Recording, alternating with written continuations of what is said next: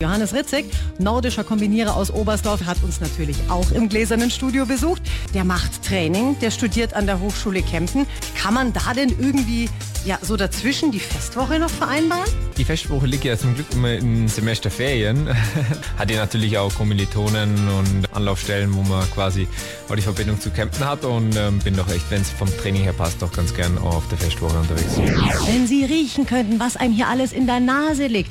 Das fängt mit der Zuckerwatte und den gebrannten Mandeln an. Das geht übers Brathändel bis hin zu ich glaube, das sind Schupfnudeln, Franka, ne? Ja. Schupfnudeln.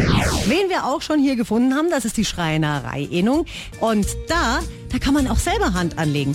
Bei uns kann man aus einem Profilstab raus Bärli sägen. Das hat ein Querschnitt von einem Bärli.